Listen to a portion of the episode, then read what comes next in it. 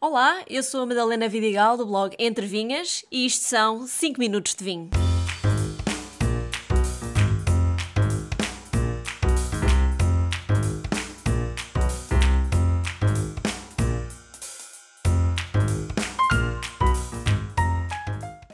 Taninos é das palavras mais usadas quando se fala de vinhos, mas nem sempre é fácil de os entender.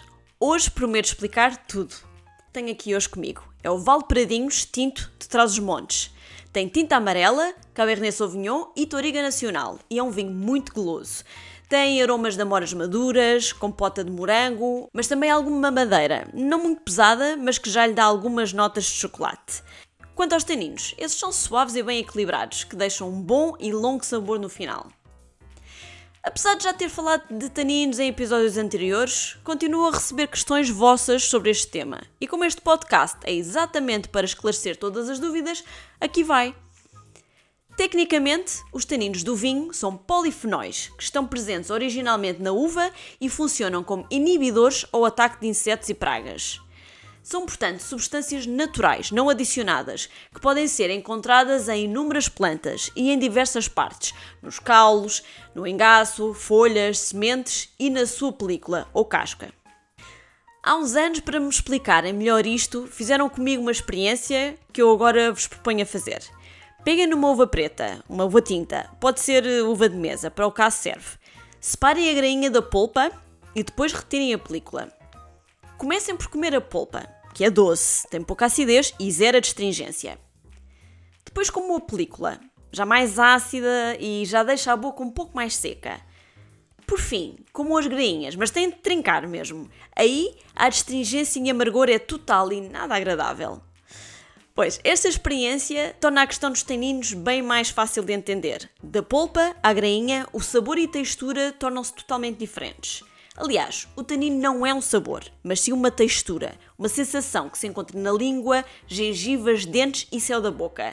É mais ou menos a mesma sensação de comer uma banana verde ou um diospiro pouco maduro, ou até às vezes uh, algum chá mais forte. Ficamos com a boca seca, as gengivas colam-se, uma sensação muito desagradável. Isso é o mesmo que sentimos num vinho com taninos muito intensos. Os taninos do vinho estão associados à uva com que são feitos. Uvas de pele grossa originam vinhos com mais estrutura e textura mais robusta. As uvas com pele mais fina dão origem a vinhos de estrutura leve e textura delicada.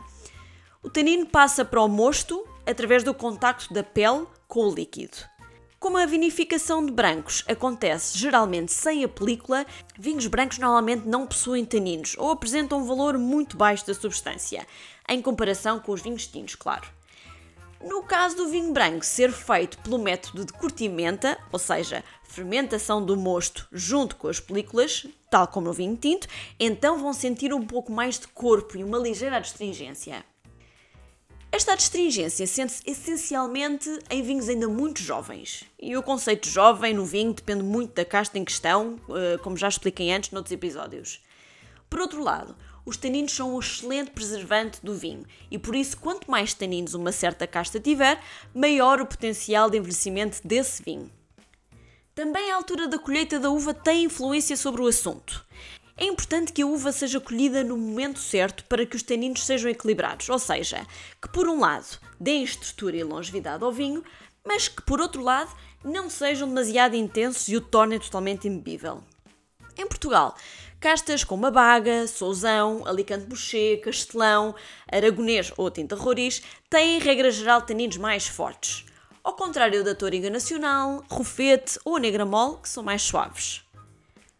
Portanto, quando abrir um vinho tinto, e aqui a dica é: no primeiro gol de vinho, espalhe-o por toda a boca e sentir que tem taninos fortes, procure acompanhá-lo com comidas com alguma gordura, pratos mais complexos que ajudem assim a amaciar o vinho na boca. A boa notícia é que os taninos das uvas também amadurecem com o tempo, e isso acontece já em garrafa. Quanto mais maduros forem os taninos, menor será a sensação da destringência segura, Antes, pelo contrário, dão uma textura aveludada ao vinho, contribuindo para tornar a bebida mais estruturada e ainda mais deliciosa. Acho que agora ficaram esclarecidas todas as dúvidas sobre taninos.